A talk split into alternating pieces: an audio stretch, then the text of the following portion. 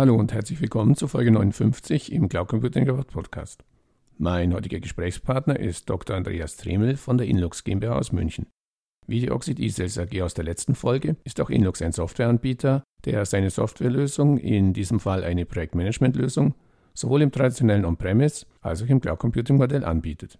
Im Interview sprechen wir über diesen hybriden Ansatz der Softwarebereitstellung.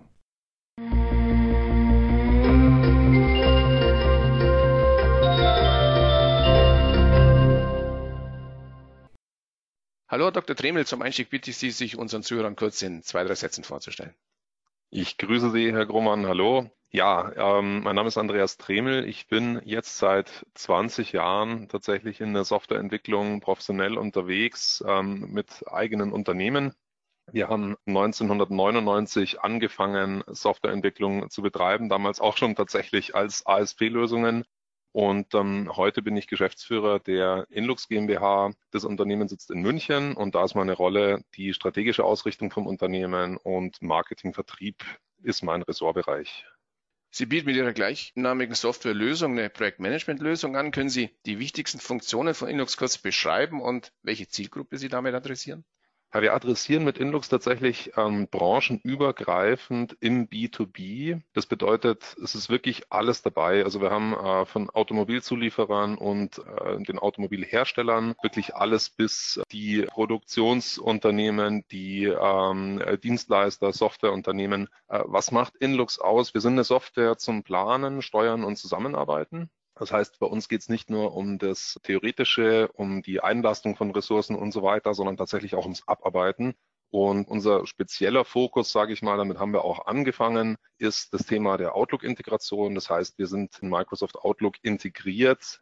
Heißt, man kann beispielsweise E-Mails direkt auf Projekte verbuchen, ähm, mit dem Kalender interagieren, Aufgaben entsprechend in Outlook hin und her ähm, sich zuteilen, ohne dass man eben Outlook verlassen muss. Aber wir haben über unsere Lösung eine Cloud-Plattform, die man auch ganz normal im Browser nutzen kann. Und ähm, ja, das ist eigentlich so unsere Ausrichtung. Wir versuchen als deutscher Hersteller natürlich insbesondere den deutschen Markt zu adressieren mit, ja, ich sag mal, doch einer sehr vollständigen, methodisch vollständigen Software. Da ist also genauso eine agile Planung mit drin aber auch das klassische Gantt. Man findet ein Mindmapping, man findet ein Dokumentenmanagement, eine Zeiterfassung und so weiter.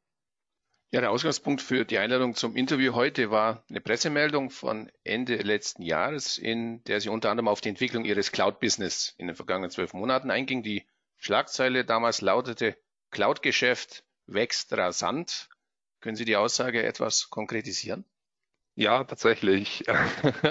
Also wir haben äh, den Nutzeranteil beispielsweise in der Cloud uns mal angeschaut und sehen eben hier beim Neugeschäft ein Wachstum von einem Drittel, das heißt über 33 Prozent haben wir hier zugelegt. Das Cloud-Geschäft spielt auch insofern eine immer größere Rolle, weil wir es ähm, sozusagen in einem ähm, Recurring-Geschäftsmodell damit natürlich zu tun haben, dass Cloud-Anteile, die wir gewinnen, relativ lange auch bei uns bleiben. Also für uns ist Cloud in einem doppelten Sinn wichtig, weil wir als Projektplattform natürlich die Möglichkeit auch den Nutzern geben, dass ähm, man schnell Lieferanten, äh, Kooperationspartner und so weiter in die Software reinbekommt, als es jetzt im traditionellen On-Premise-Bereich der Fall wäre. Und für uns ist es ein Wachstumspotenzial natürlich, weil wir auch gerade in den Kooperationen mit einer Microsoft in puncto Office 365 und Co. ganz spezifisch reingehen und ganz spezifisch auch diese Technologien unterstützen. Also beispielsweise Single Sign-On und so weiter. Und da merken wir einfach auch Impulse. Also wir merken, dass eine Transition stattfindet, eigentlich branchenübergreifend in unserem Markt. Und den wollen wir natürlich auch begleiten. Also wenn früher beispielsweise eigentlich immer der On-Premise-Server gesetzt war, ist es heute schon eine Frage, wo möchte man starten? Und da unterscheiden wir uns auch so ein bisschen, weil ähm, obwohl unser Cloud-Geschäft rasant wächst, bieten wir den Kunden jederzeit die Möglichkeit auch zu wechseln. Also bei uns kann man von On-Premise in die Cloud und umgekehrt. Für uns schließt das eine das andere nicht aus. Bringt mich gleich zur, zur nächsten Frage, denn auch, wie Sie sagen, das Cloud-Business wächst rasant, gehören Sie aber trotzdem noch eben zu den Softwareanbietern, die die Lösung im klassischen Lizenz als auch im Cloud-Service anbieten. Gerade Projektmanagement ist ja doch ein Thema, wo es auch viele äh, Anbieter gibt, die gleich mit einer Cloud-Lösung gestartet sind. Können Sie noch mal kurz beschreiben, wo liegen die Gründe, dass Sie nach wie vor diesen hybriden Ansatz fahren? Ja, wir wollen dem Kunden eigentlich die Wahl bieten. Okay. Wenn man jetzt ganz philosophisch argumentiert, kann man sagen, äh, wie kriegt man Datenportabilität hin, wenn man nur einen Cloud-Dienst anbietet? Okay. Da glauben wir eigentlich dran, ähm, dass der Kunde die Wahl haben sollte, Daten aus der Cloud in seine On-Premise-Installation zu übernehmen. Wir bieten das in einem Assistenten an, also das ist wirklich ein geführter Prozess. Da klicken Sie in der Software drauf und dann sind die Daten lokal auf Ihrem äh, beispielsweise SQL-Server oder SharePoint-Server werden die dann hinübertragen und den umgekehrten Weg natürlich auch.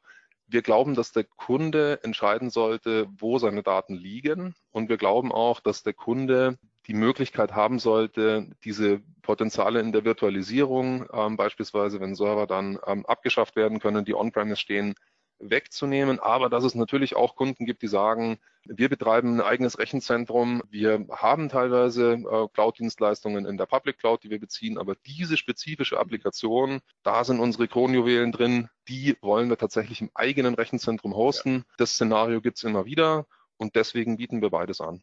Klar, Auswahlfreiheit oder Wahlfreiheit für den Anwender ist immer eine klasse Geschichte für den Kunden.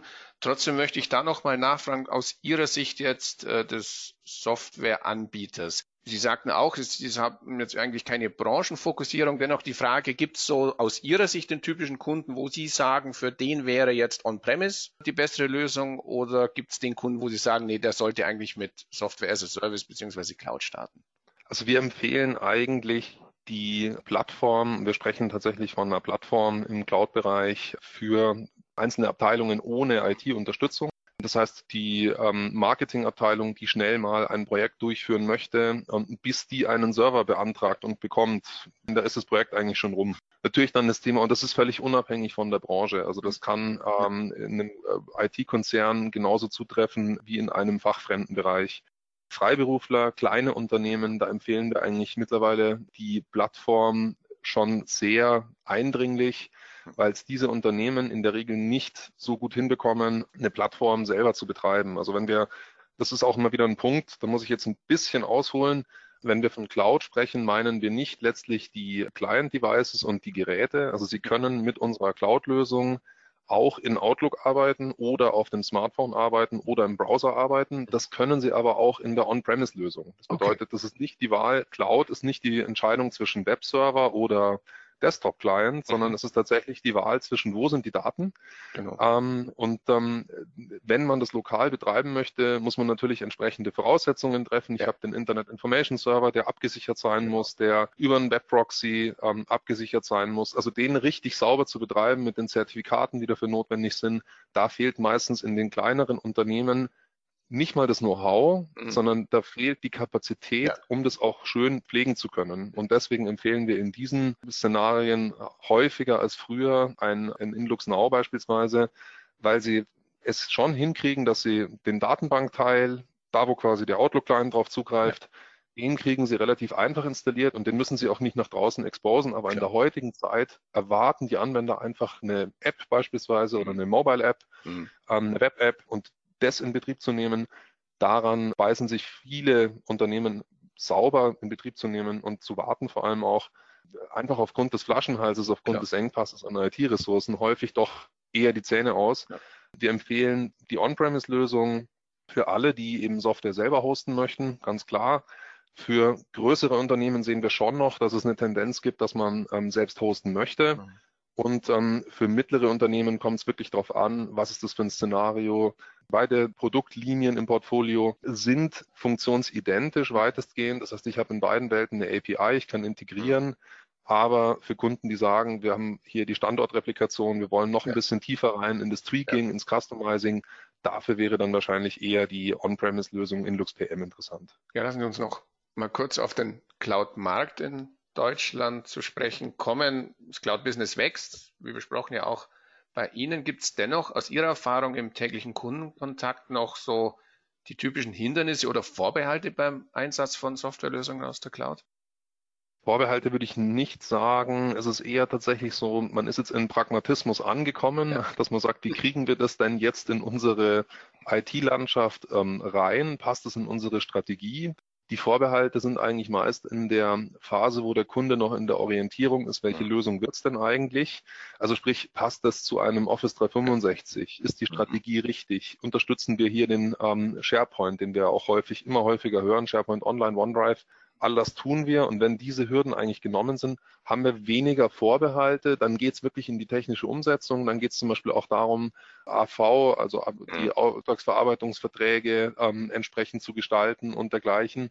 Da bieten wir unseren Kunden mittlerweile auch ähm, Dienste an, dass wir mit fertigen Textbausteinen arbeiten, die quasi entsprechend integriert werden können in die jeweilige AV des Kunden, der die Lösung in Betrieb nimmt wir sind, glaube ich, tatsächlich in der Phase angekommen, wo wir nicht mehr darüber diskutieren, Cloud ja oder nein, aus so einer theoretisch, ja, ich möchte mal fast sagen, geht gar nicht Perspektive, sondern wir sind eigentlich in der Phase angekommen, klingt interessant, wie kriegen wir es eventuell integriert, was sind die Vorteile?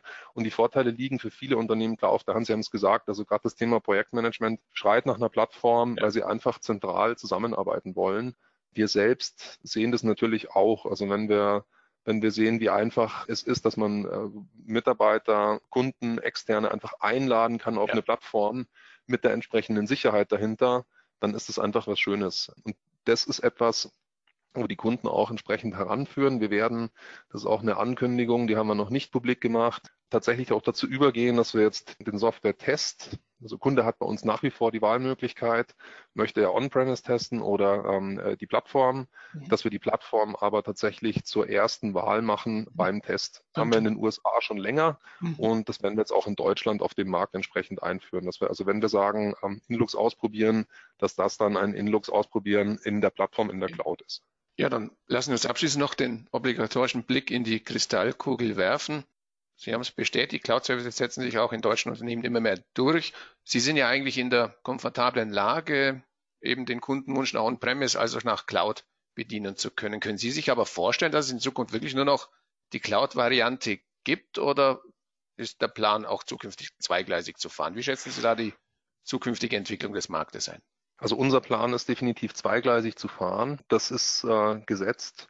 Wir sehen natürlich am Markt die Entwicklungen, also es gibt viele Anbieter, das muss man ganz klar sagen. Also im, im Bereich Projektmanagement, wenn man in den USA guckt, da kommen täglich neue Anbieter auf den Markt. Und ähm, es hat noch wirklich keine Konsolidierung in irgendeiner Weise stattgefunden. Also das, äh, man sieht immer wieder mal, äh, der Anbieter, der hat jetzt mehr Sichtbarkeit und ähm, äh, den hört man jetzt häufiger, aber es wird eigentlich immer mehr. Also ich habe ich hab in der in der frühen Phase konnte ich die Mitbewerber an einer Hand abzählen. Ja. Das ist definitiv nicht mehr der Fall. Mhm. Ich glaube auch, dass ähm, jeder da seine eigene Strategie fährt.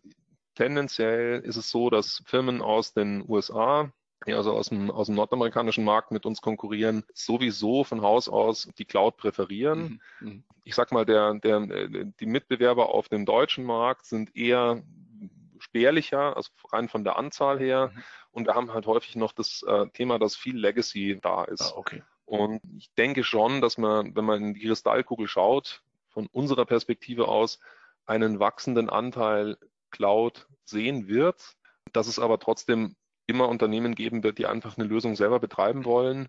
Wobei ich glaube, dass nicht mehr so rigoros diskutiert wird, ob oder nicht Cloud, sondern gewisse Szenarien, da macht Sinn, in anderen Szenarien macht es einfach weniger Sinn. Und da haben die Unternehmen dann eine Souveränität, die sie ja auch nutzen können. Ja, dann wünsche ich weiter viel Erfolg und herzlichen Dank fürs Gespräch. Sehr gerne. Danke.